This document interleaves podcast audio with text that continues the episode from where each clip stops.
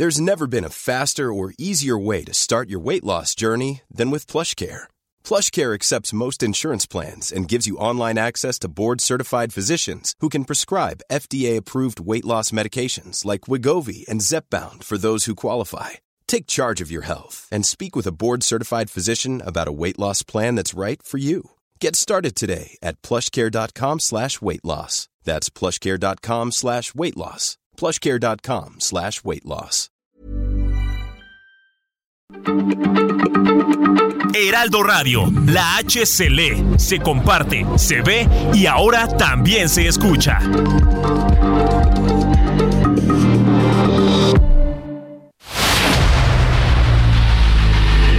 El dedo en la llaga. Había una vez un mundo en el que nadie creía. País de historias inexplicables. Una nación con personajes asombrosos. Santo Tomás tenía razón. Hay que ver para creer. El México increíble, las verdades que duelen, la voz de los que callan, el dedo en la llaga. Infórmate, diviértete, enójate y vuelve a empezar. El Heraldo Radio presenta El Dedo en la Llaga con Adriana Delgado. Si pudiera bajar una estrella del cielo, lo haría sin pensarlo dos veces, porque te quiero ahí y hasta un lucero.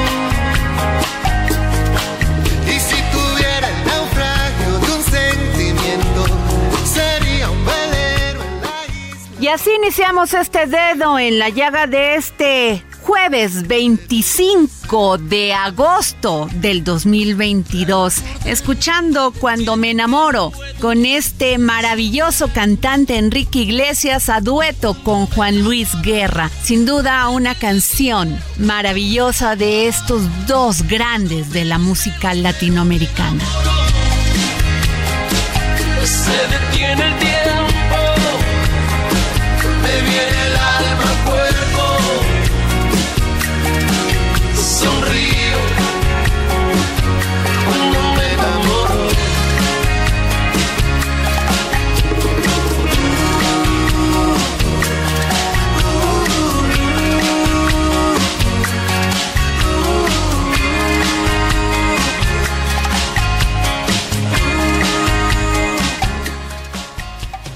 Otro caso de violencia contra las mujeres. Tengo en la línea a Juan David Castilla, corresponsal en Veracruz del Heraldo Media Group. Juan David, qué triste lo que acaba de pasar en Veracruz. Muy buenas tardes, Adriana, te saludo con mucho gusto desde esta entidad. Efectivamente siguen cometiéndose abusos, casos de violencia contra las mujeres. Lamentable lo que eh, realizó el ex candidato independiente de la alcaldía de Tlaliscoyan, Roberto de Anda Ferrandón, quien fue acusado de arrancar un pedazo de nariz de una mordida a una mujer que lo rechazó por supuesta agresión sexual, Adriana. Eh, decirte que eh, la víctima es identificada como Yasmín o Jazmín, de 28 años, y ella está denunciando a través de redes sociales que eh, fue sometida a cirugía reconstructiva en el hospital Covadonga, toda vez que fue trasladada de emergencia tras esta lamentable agresión. Sus familiares están señalando al expolítico como presunto agresor y quien supuestamente está escondido y no está dando la cara para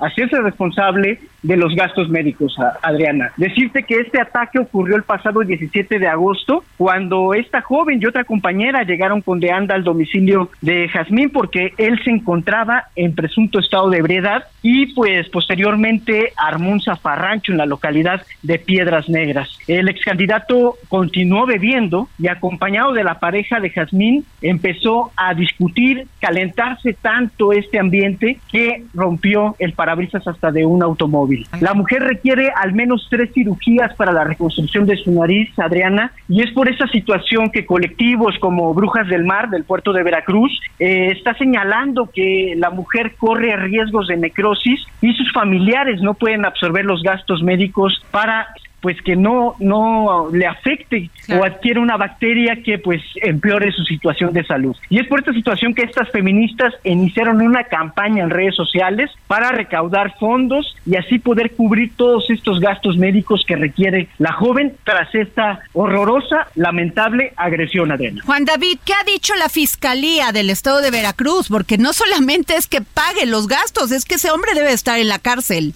Sabemos que hay una denuncia que se presentó a la Fiscalía General del Estado, que está a cargo de Verónica Hernández y Adán. Sin embargo, hasta este momento, Adriana, no hay avances en las investigaciones y pues lo peor de todo es esto que mencionas, está libre en las calles, puede cometer otra agresión contra las mujeres y pues lamentablemente pues la gente, los familiares principalmente, temen que este caso quede impune como muchos otros en Veracruz, Adriana. Muchas gracias por tu reporte, Juan David Castilla, corresponsal en Veracruz del Heraldo Media Group. Gracias. Un abrazo, Adriana, excelente tarde. Y tengo en la línea a Yasmín Pérez Hermida, joven veracruzana víctima de esta terrible situación que pasamos las mujeres, víctima de violencia de género, agredida por un hombre identificado como Roberto de Anda, quien de una mordida le arrancó parte de la nariz. Tal como nos los comentó nuestro compañero y corresponsal Juan David Castilla en Veracruz. Yasmín, ¿cómo estás? Hola, ¿qué tal? Bueno, pues estoy en recuperación en este momento. Eh, tuve la hace tres días la primera cirugía que fue la reconstructiva. Me quitaron cartílago de lo que es de la parte de atrás de la oreja, labio. También tomaron un pedacito para poder hacer la reconstrucción. Y bueno, ahorita me comenta el médico que todo está bien, está agarrando bien el tejido, todo, puedo respirar que era también algo importante, que no, no se hubiese dañado nada interno. Así es.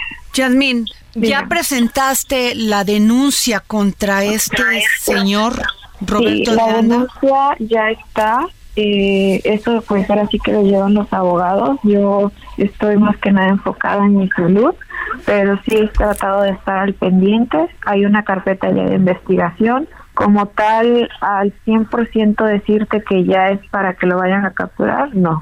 Yasmín, eh, no sé si estás en condiciones, primero te lo pregunto por ser respetuosa con tu estado de salud. ¿Qué pasó el 17 de agosto?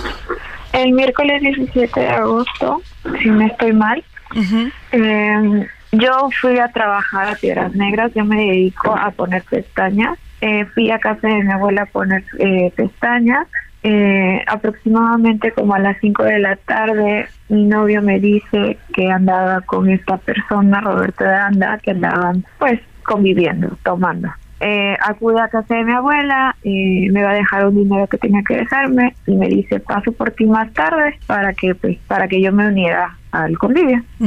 eh, le hablo como a las siete y media de la noche más o menos y le digo que pues vayamos a cenar. Pasa por mí en la camioneta de Roberto junto con doña Mónica, la tía de mi novio, Luis, y mm, me lleva a donde estaba, me dice, espérame, eh, nada más hay que pagar la cuenta y nos vamos a cenar. Le digo, ok. En lo que estaban ahí platicando y tomándose la cerveza, yo me tomo una cerveza, platicando yo con la, con la tía de Luis.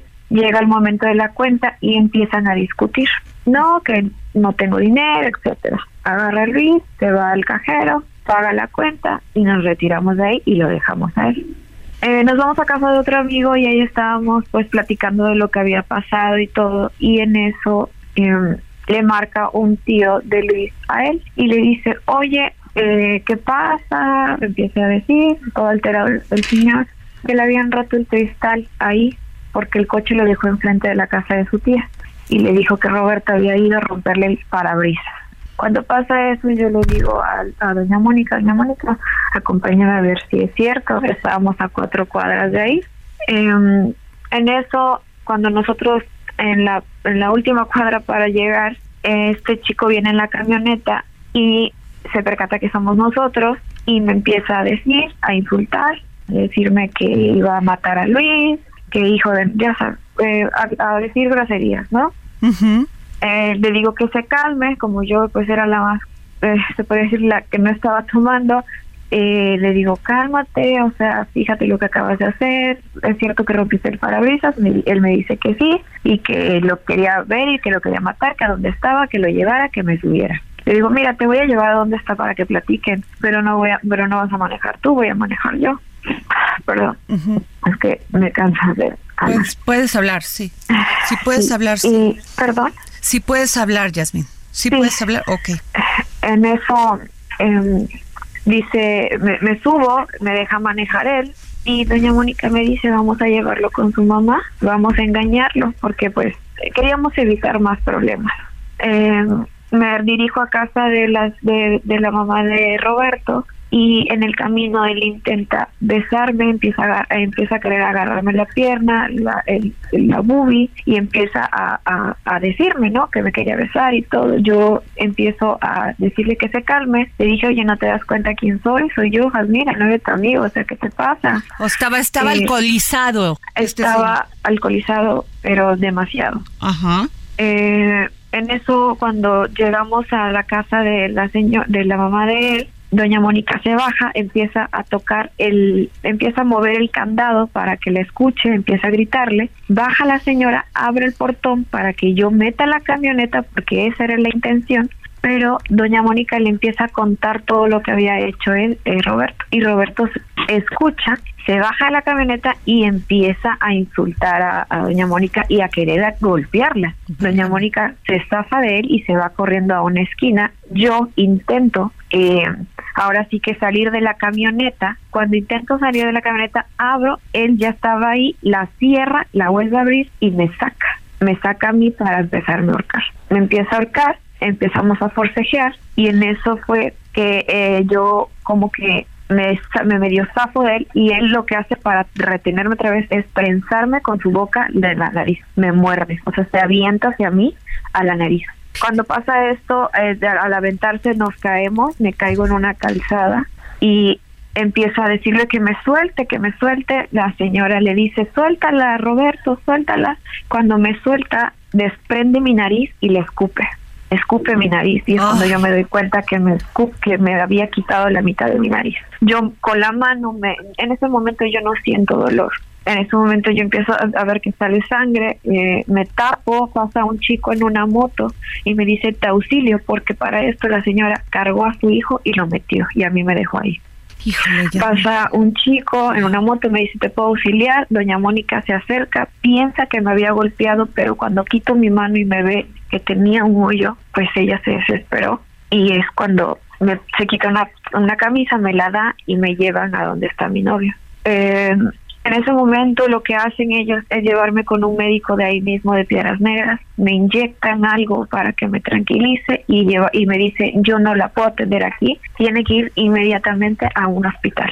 Me llevan al hospital de Covadonga y es ahí cuando me empiezan a hacer lavado quirúrgico y bueno, me empiezan a dar todo lo que lo que se, se, venía a venir por las operaciones.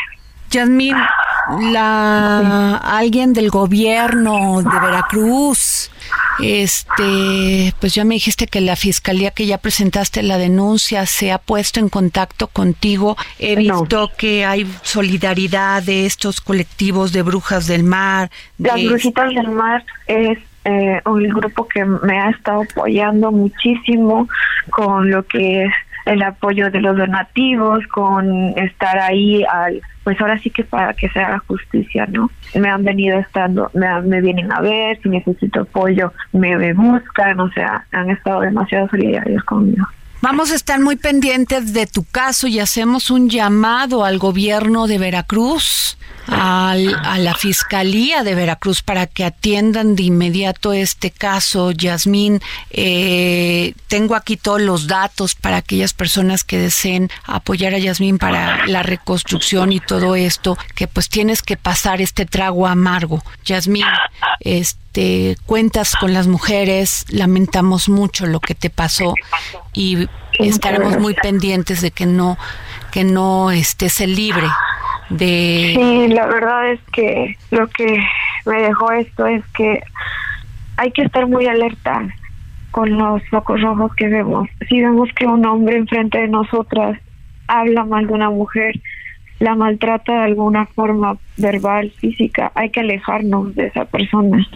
Así es. Yo veía, yo veía que este hombre hablaba mal de las mujeres, era es un misógeno y no me puse alerta. Confié en que pues era amigo de años de mi novio y que no iba a pasar nada, ¿no?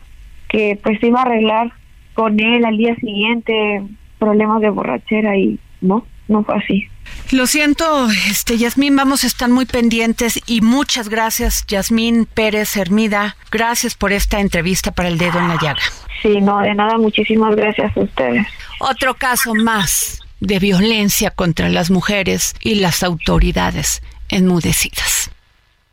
Al participar en el Foro Ambiental Fronterizo 2022 organizado por el Banco de Desarrollo de América del Norte, NatBank, el gobernador Samuel Alejandro García Sepúlveda firmó un convenio de colaboración con la institución financiera para estudiar proyectos binacionales en materia hídrica. El otorgamiento de recursos del programa de asistencia técnica a favor del Estado es por 250 mil dólares, monto que a su vez debe ser igualado por el gobierno de Nuevo León. Previo a la firma del convenio, el mandatario encabezó una conferencia ante miembros de NatBank y empresarios tejanos, en la que destacó el trabajo realizado durante su administración para combatir la sequía en la entidad tras el abandono de administraciones anteriores. Él dijo, en estos 10 meses que llevamos en el cargo, hemos estado invirtiendo millones de pesos en perforaciones, pozos, invirtiendo en modernizar el sistema de agua y reducir reduciendo la presión. Hemos bombardeado las nubes con yoduro de plata. Esto parece imposible para nosotros, pero ahora que lo estamos haciendo es realmente impresionante cómo se consigue 40 o 50% más de lluvia cuando bombardeas las nubes. Esto dijo Samuel García, gobernador del estado de Nuevo León. Además, explicó que el plan maestro de agua contempla proyectos importantes para garantizar el vital líquido para el área metropolitana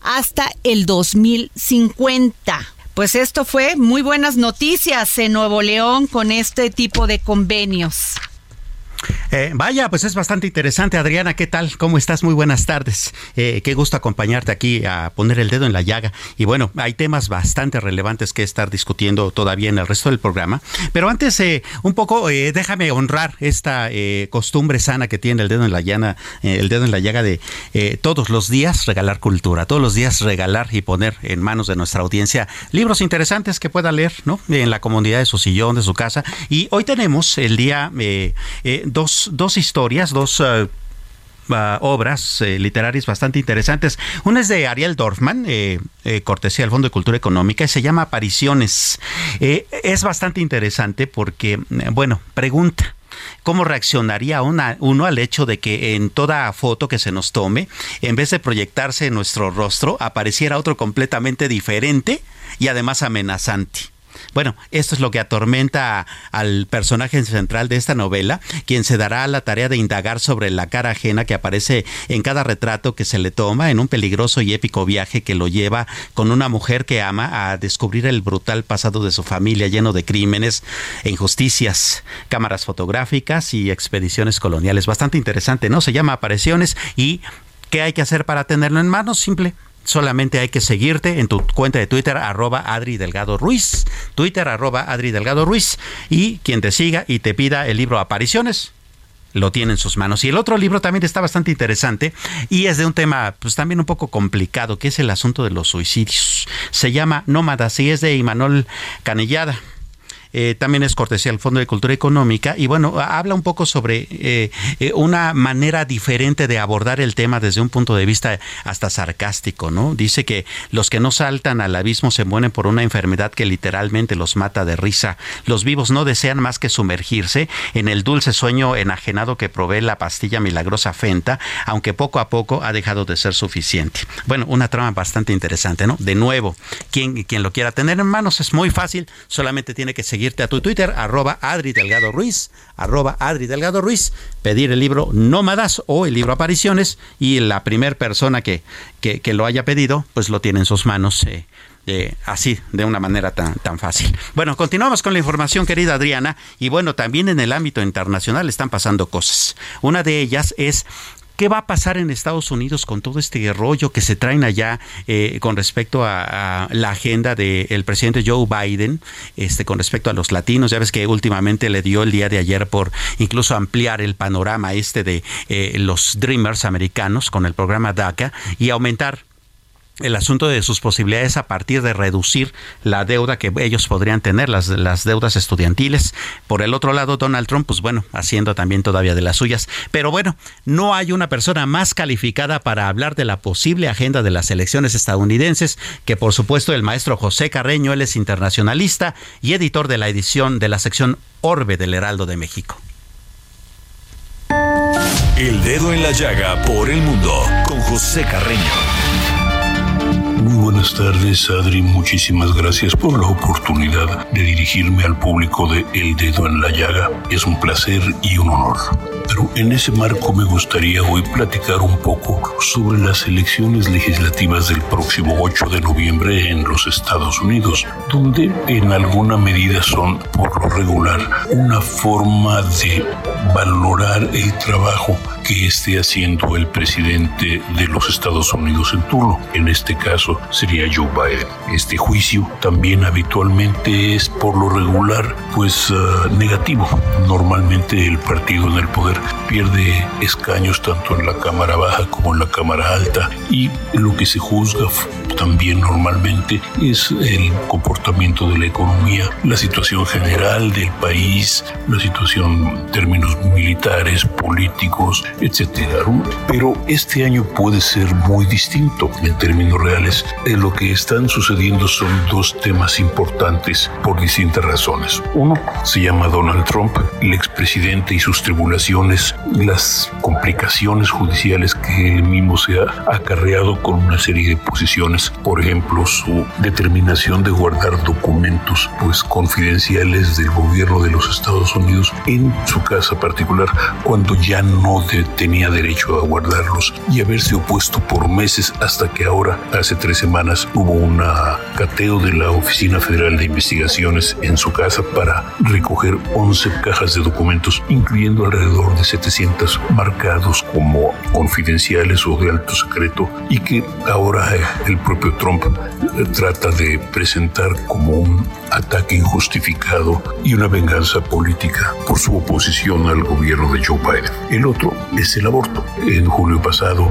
la Suprema Corte de Justicia decidió determinar con el antecedente llamado Roe contra Wade, que de hecho protegía la libertad de aborto en los Estados Unidos. La Suprema Corte, con un voto de 5 a 3, pues determinó lo contrario, determinó borrar ese precedente legal y ahora, en cambio, pues eh, deja que los estados determinen sus propias formulaciones. El hecho no sería de gran debate si no fuera porque en algunos de esos estados, 20, 26 de ellos, pues los gobiernos republicanos locales han literalmente ido al extremo. Extremos como, por ejemplo, determinar que una muchacha de 16 años que pidió un aborto, pues se le prohibiera porque de acuerdo con los jueces locales no te era suficiente madura para pedir un aborto. Era suficientemente madura para tener un bebé, eso sí, pero no para tener un aborto. En otro caso, una niña de 10 años, embarazada a causa de una violación, solicitó se le ofreciera un aborto médico y las autoridades le dijeron que no, tuvo que ir a otro estado para hacer ese proceso. Entonces, esto ha galvanizado a muchas mujeres, a los grupos feministas y, por cierto, junto con la actuación de Bush y sus dos candidatos que han sido seleccionados gracias a su influencia del Partido Republicano, pues se han convertido las elecciones legislativas de medio término no en un juicio sobre Biden, sino en un juicio sobre Trump y sus políticas. ¿Qué va a salir de eso? No lo sé. Normalmente la votación en las elecciones de medio plazo es mucho menor que en las presidenciales, pero en esta ocasión hay dos temas republicanos que para demócratas e independientes resultan extraordinariamente atractivos y extraordinariamente polémicos. Así que a ver las cosas. Hasta la próxima vez. Muchísimas gracias.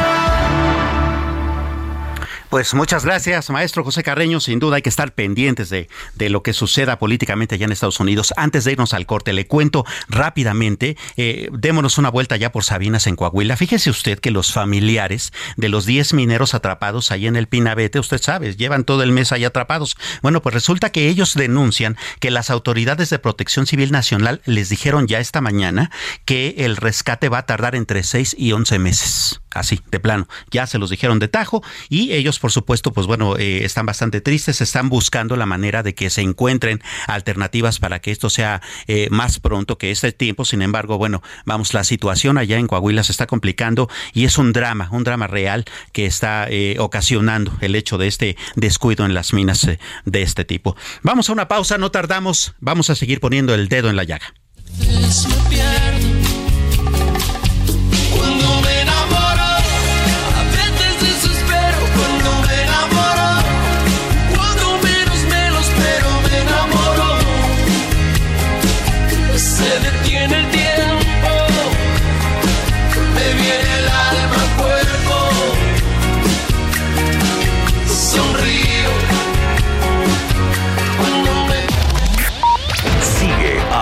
Delgado en su cuenta de Twitter.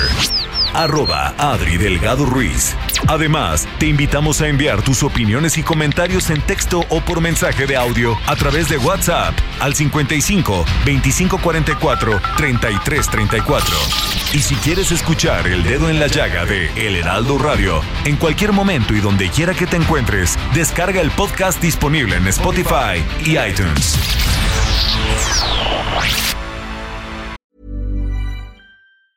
Burroughs Furniture is built for the way you live. From ensuring easy assembly and disassembly to honoring highly requested new colors for their award-winning seating, they always have their customers in mind. Their modular seating is made out of durable materials to last and grow with you. And with Burrow, you always get fast, free shipping. Get up to 60% off during Burrow's Memorial Day sale at burrow.com slash ACAST. That's burrow.com slash ACAST. burrow.com slash ACAST.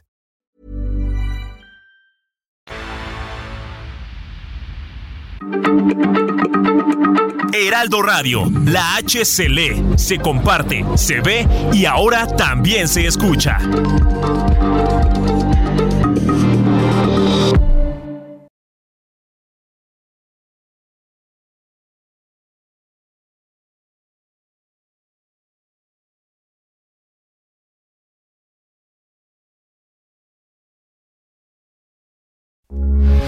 Heraldo Radio, con la H que sí suena y ahora también se escucha. Sigue a Adriana Delgado en su cuenta de Twitter en arroba Adri Delgado Ruiz. Y envíanos tus comentarios vía WhatsApp al 55 25 44 33 34 o 55 25 02 21 04. Adriana Delgado entrevista en exclusiva al escritor Luis Ignacio Sainz. Hablando de Lucas Alamán, pero hablando también del caballito de Manuel Tolzá. Usted acaba de presentar un libro precioso, maravilloso, en la antigua sede del Senado. ¿Cómo nace la idea de restituir en todo su esplendor al caballito de Manuel Tolsa y a Manuel Tolsa? Bueno, yo, creo la verdad que el infame atentado que sufrió el caballito en 2013, dada la estulticia de la administración de Mancera, que tenía en el fideicomiso del Centro Histórico de la Ciudad de México a González Esmal, y que este a su vez tenía ahí como brazo armado a Inti Muñoz, que hoy sigue siendo un funcionario del ámbito cultural de la ciudad. Porque aquí, como en todo, lo que no tenemos es memoria. Vamos destruyendo, vamos haciendo atentado tras atentado y felizmente nos vamos acomodando, descargamos las culpas y las responsabilidades en alguien de tercer nivel y, se va deslavando absolutamente todo. El, el asunto del caballito como libro nos surgió un poco por ese atentado porque generaba un sinfín de discusiones. Y ustedes ya saben que en México eh, como decía mi tía Concha, que era de Santa Bárbara, Chihuahua, y era una loca furiosa, decía que el problema con los mexicanos es que hablamos de más porque se nos calienta el hocico. Y la verdad, la, frase es brutal, pero es cierta. Eh, nos pronunciamos sobre temas que desconocemos.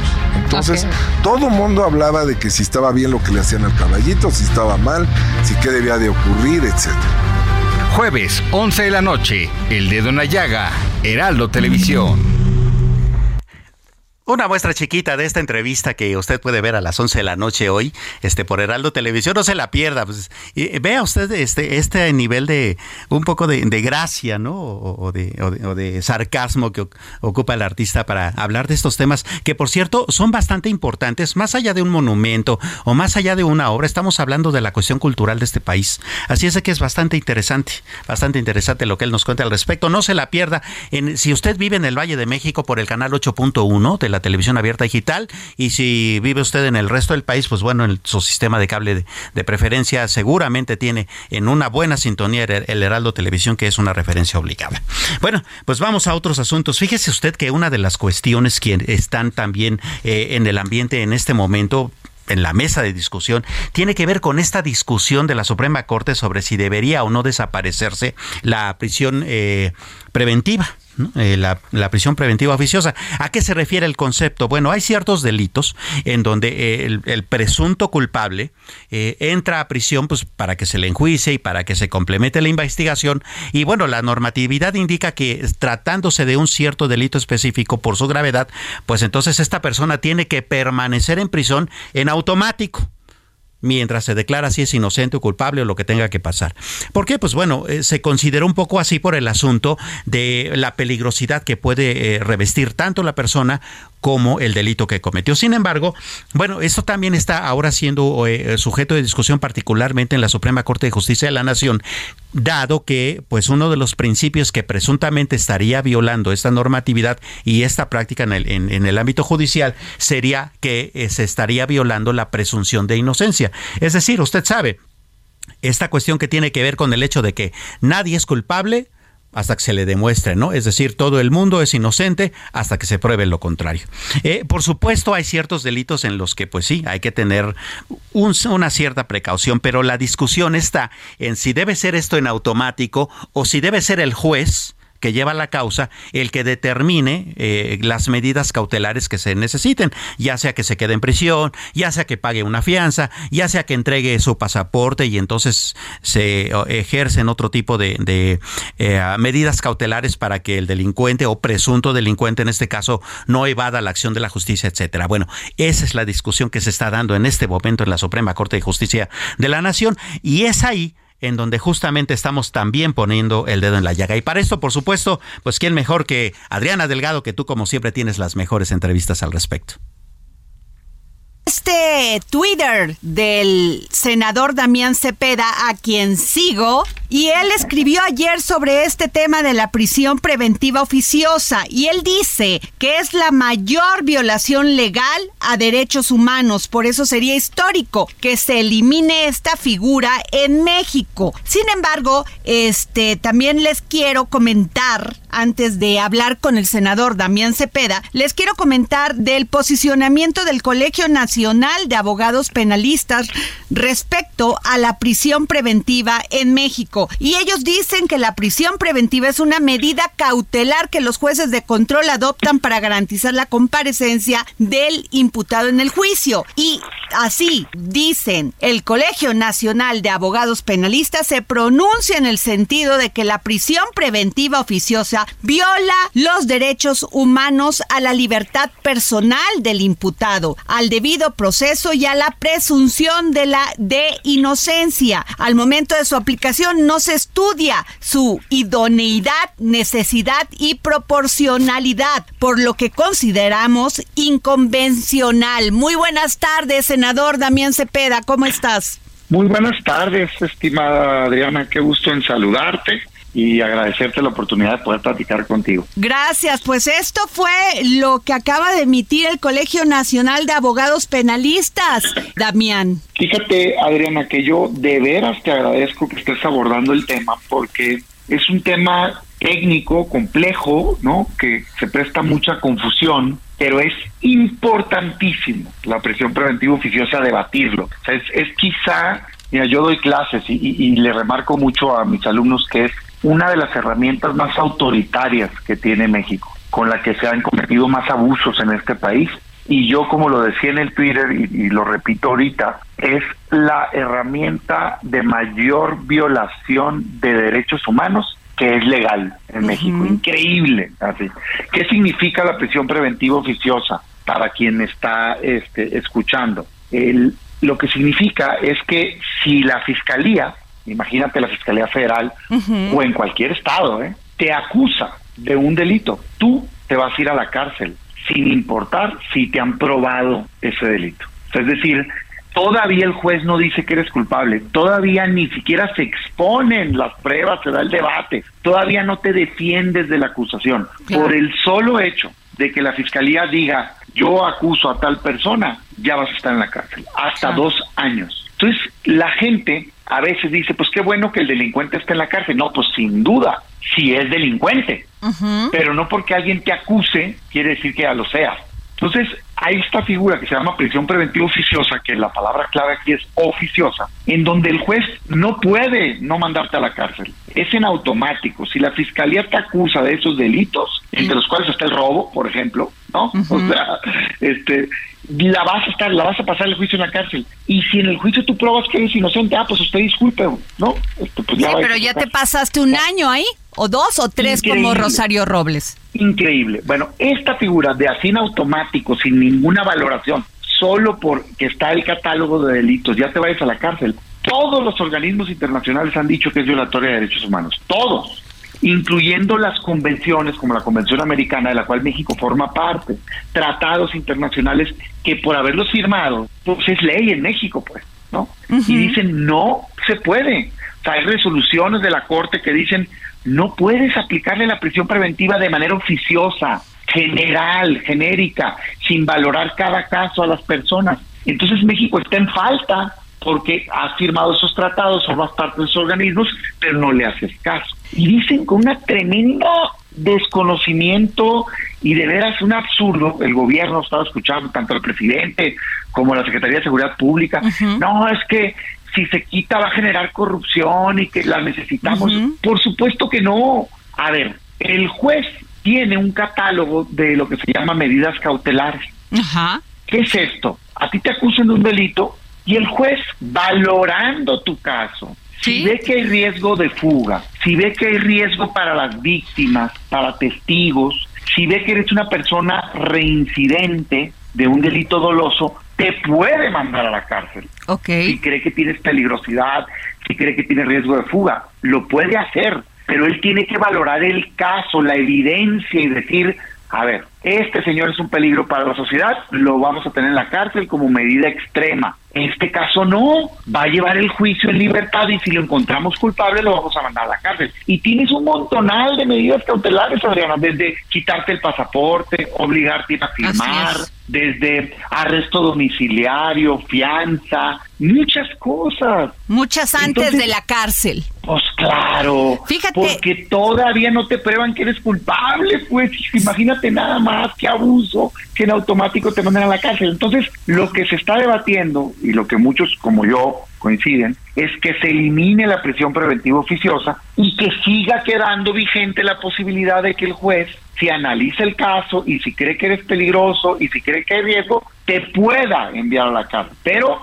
analizando el caso. Sí, primero tienen que investigar, cumplir su papel, su función y darle todas las todo el argumento al juez. Fíjate, este senador Damián Cepeda que en 18 de febrero del 2021 el Senado de la República aprobó la ampliación precisamente de este catálogo de delitos graves para la prisión preventiva oficiosa y entre ellos fue el feminicidio, robo de casa habitación, uso de programas sociales con fines electorales violencia sexual contra menores, corrupción, desaparición forzada, robo a transportes de carga, guachicol y también la desaparición forzada de personas y desaparición cometida por particulares, delitos cometidos por medios violentos como armas y explosivos y delitos en materia de armas de fuego y explosivos del uso de uso exclusivo del ejército, la armada y la fuerza aérea.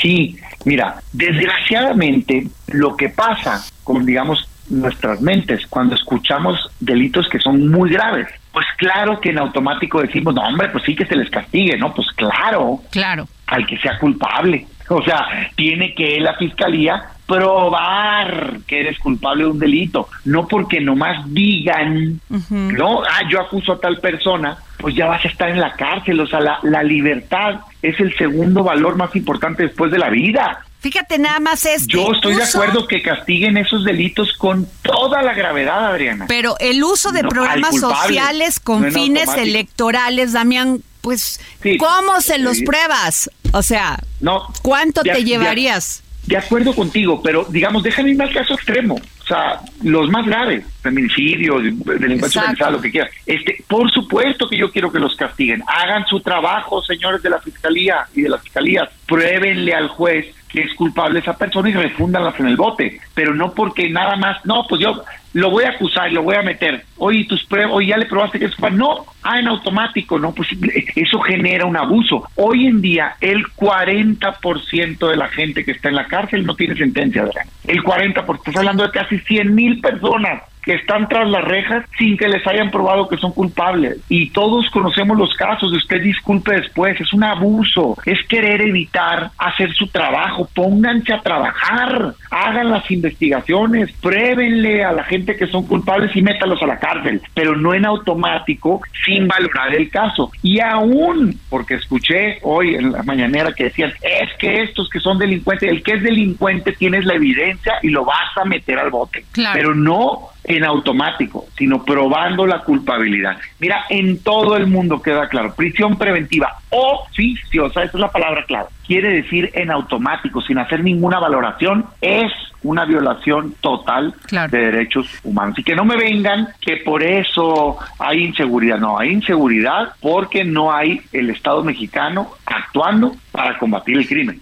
nada más deja darte un dato para que veas lo ridículo que es cuando dicen es que por eso hay inseguridad. Del 100% de los delitos en México, 90% no se denuncian, ni siquiera se denuncian. Y del 10% que se denuncian, solo el 7% se abre una carpeta de investigación en las fiscalías. Y de ese 7%, solo la mitad llega al juez. Entonces, los casos de los que estamos hablando es el 3.5 de los delitos del país. No me vengan con que esa es la razón de la inseguridad en México. La razón de la inseguridad en México es que hay bandas criminales que no están siendo combatidas por el Estado mexicano. Este asunto de la prisión preventiva oficiosa se usa para perseguir opositores, se usa para darle carpetazo a los asuntos que no tienen evidencia, se usa para abusar, meter a la cárcel a la gente y ya en la cárcel obligarlos o presionarlos a declararse confesos, a decir lo que la autoridad quiere que diga. O sea, es una medida abusiva totalmente. Yo soy de las personas más duras contra el crimen. Todo el día le digo al gobierno, no seas miedoso, no te dobles,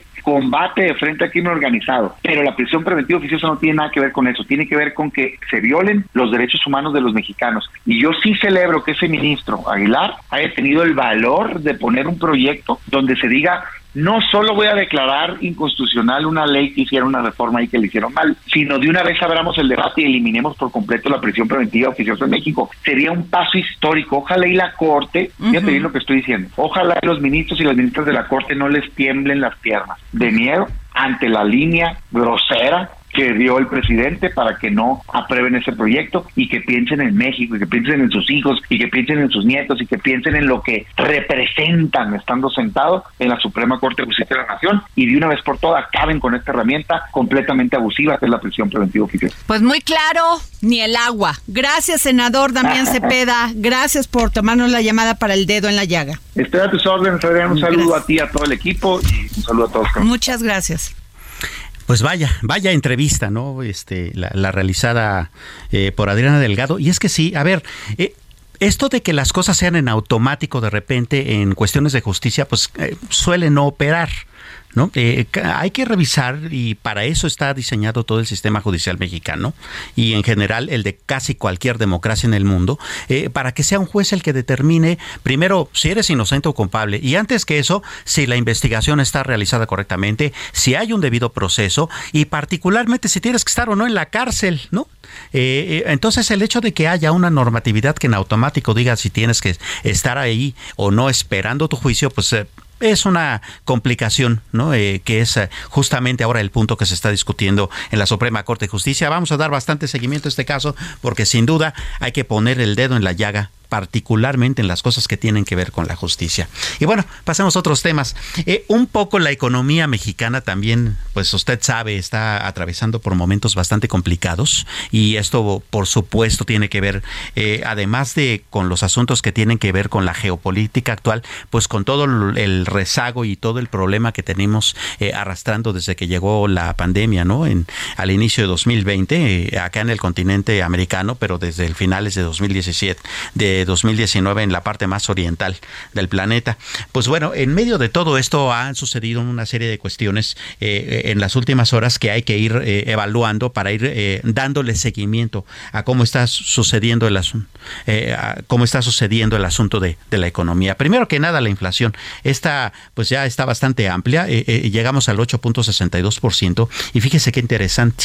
Hablando de alimentos, está todavía más complicada la cosa porque los productos, por ejemplo, ejemplo, de la canasta esta básica del PASIC, eh, eh, crecieron todavía más, estamos hablando hasta de un 13% y eso es una complicación particularmente para las familias que no tienen pues eh, muchos recursos y que por lo tanto utilizan un mayor porcentaje de sus ingresos para poder este obtener alimentos. Bueno, esa es una cuestión. Otra tiene que ver también con el asunto de que este gran problema de la economía está siendo sujeto de que mm, muchas personas que son bastante vivales traten de sacar ventaja de ello, abusando y eh, eh, haciendo o cometiendo fraudes a las personas. Y la columna de Adriana Delgado de esta semana, publicada el martes en el Heraldo de México, tiene que ver justamente con esto. El dedo en la llaga por Adriana Delgado, en el Heraldo de México impreso. Codicia y vista gorda, segunda parte. Los tentáculos de las redes criminales del fraude, la extorsión, el robo de identidad y muchas otras formas de robo son transnacionales. La operación en que la policía capitalina desmanteló más de 90 apps de Montedeudas develó una estructura bien establecida, coordinada desde China con ramificaciones en Colombia y operaciones en ocho estados mexicanos por lo menos. Call centers completos dedicados a la extorsión ¿En qué va el proceso para hacer justicia? Desde la primera vista, de nuevo, codicia y vista gorda. De los 26 detenidos, únicamente 3 están en prisión preventiva. 3 tendrán que acudir a firmar cada semana y los 20 restantes dos veces al mes mientras se desarrolla la investigación complementaria y el juicio. Por ahora, el marcador evidente es justicia cero, impunidad uno. A los que son extranjeros les retiraron el pasaporte para evitar que salgan del país. A todos ellos les prohibieron cualquier contacto con sus víctimas y acercarse a los call centers que usaban. Un gran freno para una gran mafia internacional. Mafia que tiene tecnología para secuestrar toda la información guardada en un teléfono móvil en cuanto activa una de sus aplicaciones engañosas para solicitar un préstamo rápido sin aval ni historial crediticio, pero cobrándoles intereses prohibitivos que terminan haciendo impagable la deuda al mismo tiempo que amenazan y extorsionan no solo al usuario, sino a sus contactos. El problema es todavía más grande. 90 apps desmanteladas son menos de la séptima parte de 660 detectadas, de acuerdo con un informe que presentó al inicio de mes la Subsecretaría de Seguridad Pública Federal. Esos negocios operan sin control ni supervisión de la Comisión Nacional Bancaria y de de valores, por lo que son irregulares y fraudulentos, así que las áreas cibernéticas policiales son encargadas de investigarlos y cerrarlos. De acuerdo con cifras del senador Alejandro Armenta, presidente de la Comisión de Hacienda, el 56.5% de las víctimas tienen entre 26 y 40 años y el 64% son mujeres. Es decir, se trata de personas que buscan resolver una emergencia al mismo tiempo que enfrentan el embate de la crisis económica y el desempleo. No caer en la garra de los delincuentes inicia con el autocuidado. Si una oferta de crédito es demasiado fácil y atractiva, hay que dudar. Si la app es de una empresa financiera constituida legalmente, debe estar en el sistema de registro de prestadores de servicios financieros, CIPRES, en la página web de la Comisión Nacional para la Protección y Defensa de los Usuarios de Servicios Financieros, CONDUCEF.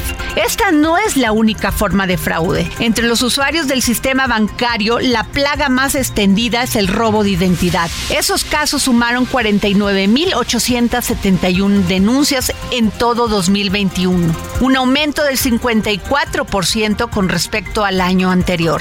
Los defraudadores envían correos electrónicos que dirigen a los clientes a páginas web falsas que aparentan ser del banco para solicitarles los datos de sus cuentas y contraseñas. También lo hacen vía telefónica y mensajes de texto. Nunca, nunca proporcione su información por esas vías.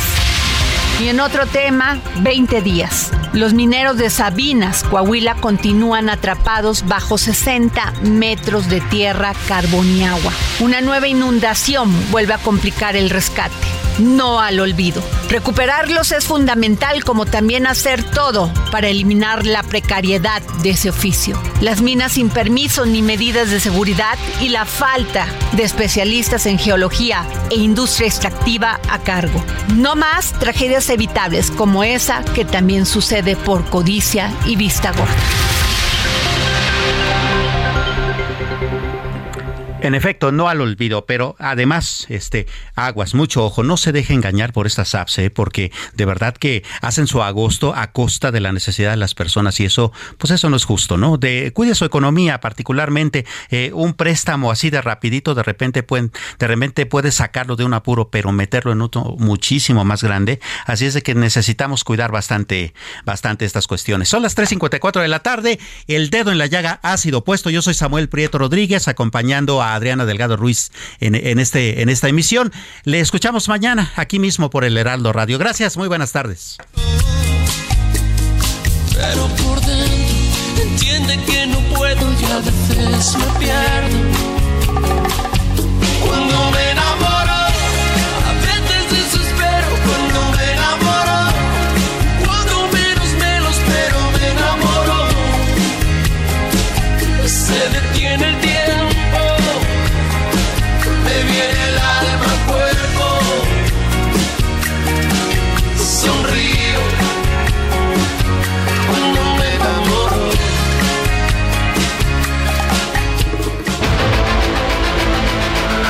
Heraldo Radio presentó El Dedo en la Llaga con Adriana Delgado.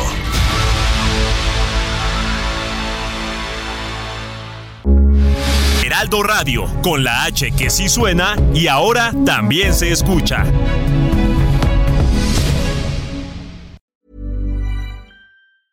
Even when we're on a budget, we still deserve nice things.